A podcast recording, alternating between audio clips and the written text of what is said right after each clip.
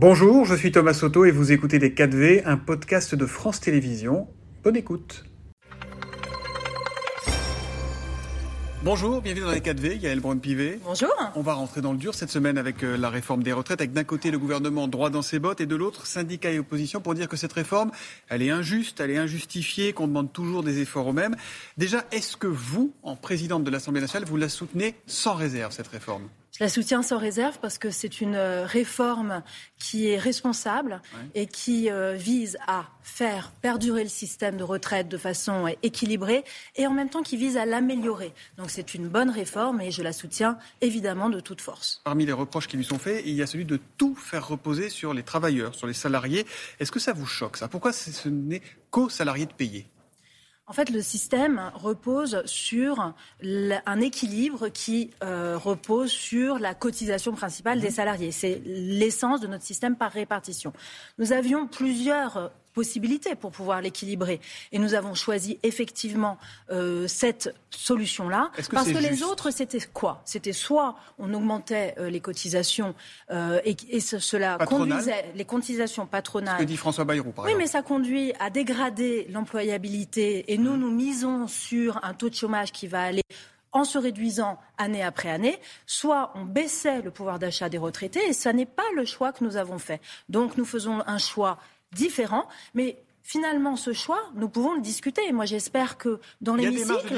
Non, mais j'espère moi que dans l'hémicycle, on pourra discuter de tous les sujets et on peut très bien discuter ce choix, libre à euh, tel ou tel parti de dire qu'il préfère baisser les retraites des retraités actuels. C'est une position politique qui peut exister. Il y a aussi la, faire cotiser à minima, ce que disait ici Fabien Roussel il y a quelques jours, les revenus financiers au système de retraite il y a différentes euh, possibilités à nouveau. Nous, nous avons choisi celle qui nous paraît la plus euh, équilibrée, la plus saine, mais encore une fois, tous discutent. Hmm. Justement, depuis que vous avez été élu à la présidence de l'Assemblée nationale en mois de juin, vous ne cessez de vanter les mérites du débat, les mérites de l'écoute, Yael Brown-Pivet. Cette réforme des retraites, le gouvernement va probablement la faire passer par un texte budgétaire, le PLFSS rectificatif, le projet de loi de financement de la Sécu, euh, ce qui va limiter et contraindre le débat dont vous disiez à l'instant qu'il doit se dérouler normalement. Est-ce que ça correspond à votre vision du Parlement de passer par un PLFSS rectificatif pour une réforme aussi importante? Comme vous le savez, moi je fais partie de ceux euh, qui avaient plaidé à l'automne pour qu'il n'y ait pas un amendement au PLFSS pour qu'il y ait le temps de la concertation et du débat. le gouvernement, hein. alors le gouvernement d'abord a pris le temps de cette concertation, qu'elle soit sociale ou politique. Mhm. Maintenant, le texte est prêt. Il va être présenté en Conseil des ministres la semaine prochaine. Le fait de prendre la voie euh, d'un budget rectificatif de la sécurité sociale, c'est la bonne voie juridiquement, ça ne pose pas de difficulté. Mais vous, politiquement, ça mais, vous contrarie Mais vous savez que c'est un texte qui va être débattu longuement. Ça nous laisse du temps pour débattre. Moi, j'ai regardé un petit peu. Nous aurons un peu plus de deux semaines dans l'hémicycle. Ça représente plus de 80 heures de débat. Donc, on ne peut pas dire, à l'aune de ce nombre considérable d'heures de débat, que le débat euh, sera tronqué. En revanche, ce qui pourrait tronquer le débat, c'est euh, si euh, certains groupes politiques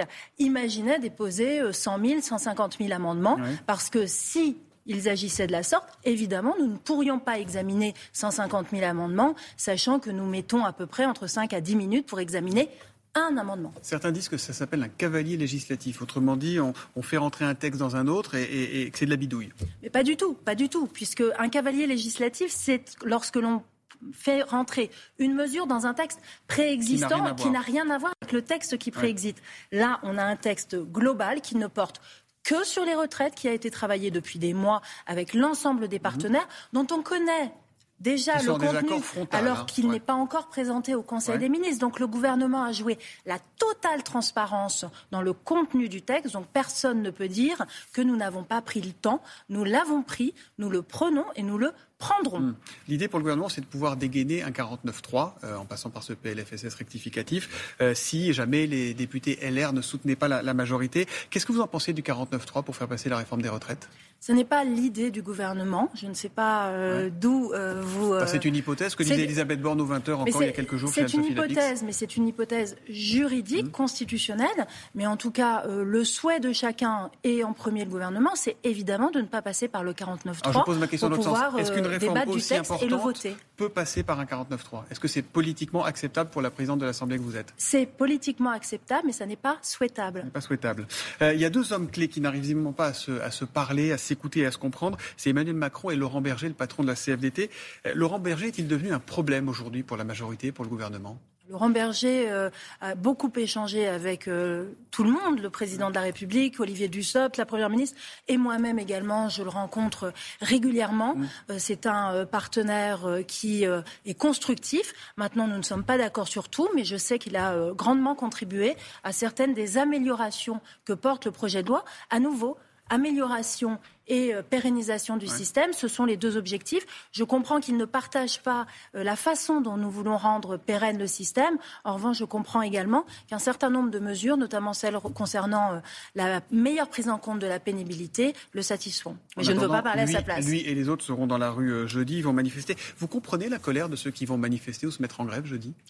Je comprends euh, le fait euh, qu'on soit en désaccord sur une, partie de cette réforme, donc je comprends euh, que l'on souhaite manifester. C'est un mode d'expression très démocratique et nous pouvons nous vanter d'avoir une démocratie qui respecte pleinement, et c'est heureux, cette liberté de manifestation, donc je les comprends.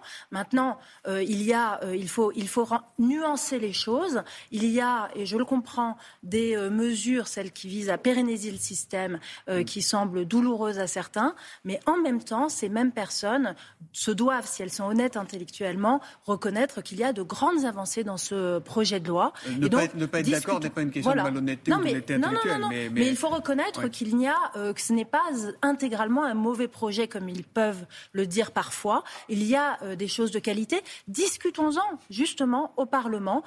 Nous aurons et nous, nous prendrons le temps. 20 jours maximum hein, avec ce, avec ce mode-là. Aurore Berger sur RTL hier, le droit de grève n'est pas un droit de blocage. Il faut prendre le risque du bras de fer? Moi, je ne souhaite pas euh, ce bras de fer parce que euh, je trouve finalement qu'il ne correspondrait pas au temps politique d'aujourd'hui. Aujourd'hui, euh, les Français se satisfont d'avoir une Assemblée nationale qui les représente parfaitement avec l'intégralité des sensibilités politiques mmh. qui sont présentes et qui peuvent donc porter leur voix. Donc aujourd'hui, moi, je crois que le débat, le débat de fond, doit avoir lieu à l'Assemblée nationale entre personnes qui représentent les Français, qui ont été élus pour ce faire, et que nous échangions argument contre argument. Mm. Mais nous le laisserons, euh, Thomas Soto. Je, je, viens de vous indiquer, c'est plus de 80 heures dans l'hémicycle qui sont prévues, et donc je crois que c'est le temps nécessaire pour examiner cette réforme. Pour autant, à nouveau, que l'on aille vraiment au fond, très sincèrement, et qu'on n'utilise pas des artifices parlementaires pour ne pas aller au fond. La mobilisation vous inquiète ou pas Ce qui va se passer à partir de cette semaine ou vous êtes sereine par rapport à ça? Moi, je suis très attentive parce que je suis attentive à ce qui va se passer et à ce qui va être dit. Donc, il, ne faut, il faut être à l'écoute. Euh, il faut être à l'écoute du Français, des Français. Il faut être à l'écoute euh, du pays. Donc, je suis extrêmement attentive. On va rester à l'Assemblée le temps de se dire quelques mots d'Adrien Quatennens. Il a fait son retour en commission euh, la semaine dernière. Est-ce que pour vous, présidente de l'Assemblée, il y a un sujet là sur le retour d'Adrien Quatennens? Il y a un sujet plus général sur euh, ce que l'on incarne et ce que l'on renvoie mm. à nos compatriotes. Moi, je crois en deux choses en politique. Je crois en l'exemplarité mm. et je crois euh, en la cohérence. C'est-à-dire, lorsque l'on porte un message politique, il faut euh, l'incarner profondément dans ce que l'on est et dans ce que l'on fait. Et donc, même si effectivement, juridiquement, euh, ce parlementaire a tout à fait euh, le droit de siéger puisqu'il n'a pas été condamné à une peine d'inéligibilité. Je pense qu'il euh, doit s'interroger sur sa capacité à exercer pleinement sa mission en fonction de ces deux boussoles qui sont l'exemplarité mm. et la cohérence. En clair, est-ce qu'on a droit à une deuxième chance en politique quand on est condamné pour violence conjugale? On a toujours le droit dans la vie à une deuxième chance. Vous savez, euh, c'est Victor Hugo qui disait ça, c'est le point commun que je peux avoir avec Robert Badinter. C'est euh, la phrase qu'il préfère citer, c'est qu'il y a un droit dont on ne peut priver aucun homme, mhm. c'est le droit de devenir meilleur. Marine Le Pen euh, a dit que la solution, ce serait peut-être qu'il se représente, qu'il démissionne, qu'il se représente et qu'il voit s'il est réélu. C'est une des solutions, tout à fait. Chaque parlementaire est libre de se de démissionner, de se Ça le relégitimerait à ce moment-là ah bah, De toute évidence. Ouais. de toute évidence. Donc vous l'invitez à ça, vous Je n'invite à rien, je l'invite à être cohérent et exemplaire. Hmm. Mais donc quoi à Non, je n'ai pas, bah, en tant que présidente de l'Assemblée nationale, en tant que je n'ai pas, mais je suis devant vous en tant que présidente de l'Assemblée nationale et en tant que présidente de l'Assemblée nationale, je n'ai pas à dicter leur conduite à quelques députés que ce soit. Et la femme et militante pense la même chose que la présidente de l'Assemblée La femme et la militante vous indiquent que elle, pour elle, c'est deux boussoles, c'est l'exemplarité et la cohérence. Au-delà de son cas, le groupe Renaissance veut déposer une proposition de loi pour créer une peine d'inéligibilité euh, pour tous ceux qui seraient condamnés pour des violences conjugales et intrafamiliales, euh, y compris quand il n'y a pas eu d'ITT. Est-ce que vous y êtes favorable? Alors, vous savez, en 2017, nous avions euh, adopté une loi confiance et nous avions prévu un B2 vierge indiquant un certain nombre de condamnations qui empêchait de facto une personne d'être élue. Euh, dans ces condamnations, euh, nous avions prévu le cas des violences conjugales euh, en peine facultative. Il pourrait passer en peine obligatoire. En tout état de cause, les magistrats conserveront la euh, faculté de prononcer ou de ne pas prononcer la peine.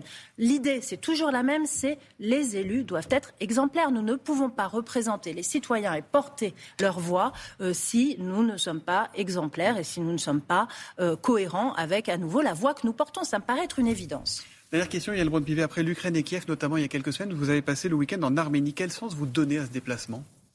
C'était avant tout un message de soutien que nous portions euh, au peuple arménien qui euh, aujourd'hui est menacé dans son intégrité euh, territoriale et qui vit également un blocus et une coupure avec une partie de sa population au Haut-Karabakh. Donc j'ai mhm. rencontré en Arménie toutes les autorités politiques et civiles. C'est important de leur dire déjà que la France est derrière eux à l'instar du président de la République qui ne ménage pas euh, ses efforts. Et puis, euh, vous savez, ça nous permet euh, de nouer des liens profonds. Et ces liens permettent de souder les peuples et de mettre à l'honneur les valeurs démocratiques qui sont les nôtres. et je recevrai d'ailleurs dans une dizaine de jours mon homologue ukrainien, le président de la Rada, qui pourra venir s'exprimer à l'Assemblée nationale. Et donc, je crois que ce sont des moments très importants de solidarité entre les peuples. Il y a l'Arménie, situation dramatique dans cette région-là. il y a l'Iran aussi, les exécutions sommaire de manifestants qui se multiplient. Est-ce que la France joue son rôle? Est-ce que la France tient son rang? On a l'impression que ça se passe là-bas, qu'on s'indigne un peu et que ça continue. On s'indigne beaucoup et c'est euh, normal. On s'indigne assez? On s'indigne. Euh, on ne s'indigne jamais assez. Vous savez, surtout lorsque l'on voit que la situation euh, s'aggrave avec maintenant un certain nombre d'exécutions mmh. sommaires. Je pense que nous devons en tout cas euh, tout faire parce que ces femmes euh, et ces hommes iraniens euh, font preuve d'un courage absolument immense. Eh bien, c'est continuer à être à leur côté, continuer à dénoncer. Nous avons adopté à l'Assemblée nationale une résolution. Nous avons fait, ça peut paraître dérisoire, c'est ce que je pensais, une minute de silence. Mm. Et moi, j'ai rencontré des femmes iraniennes qui m'ont dit à quel point cela résonnait et cela avait résonné chez eux. Donc en fait, ce qui peut nous sembler, nous ici, mm. comme pas suffisant peut paraître comme beaucoup quand on est euh, là-bas. Et donc, euh, cela, nous le continuerons et nous continuerons à être à leur côté. Vous déplacez beaucoup, beaucoup plus que votre prédécesseur euh, Richard Ferrand. Il y a aujourd'hui une diplomatie de l'Assemblée? Il y a une vraie euh, diplomatie de, de l'Assemblée. Euh, Aujourd'hui comme avant, selon euh, les présidents plus ou moins accentués. Euh, c'est vrai que moi, je, je, pense qu'il n'aimait pas l'avion, donc, on ne va pas lui jeter la pierre à cet égard. Mais je pense que c'est important parce que c'est différent, c'est complémentaire. Ça se fait évidemment en parfaite liaison avec le président de la République, mais c'est différent parce que vous voyez, par exemple, quand je pars en Arménie, je suis accompagnée d'un membre de l'opposition, de ma première vice-présidente, Valérie Rabault, et je trouve que euh, ça donne de l'épaisseur aussi euh, à ce type de déplacement. Ce sont euh, d'autres relations que nous nouons, mais qui sont extrêmement précieuses et fructueuses et qui sont complémentaires. Donc je continuerai dans cette voie. Merci beaucoup Yael Bropivet d'être venu dans les 4V. C'était Les 4V, un podcast de France Télévisions. S'il vous a plu, n'hésitez surtout pas à vous abonner. Vous pouvez également retrouver tous les replays en vidéo sur France.tv.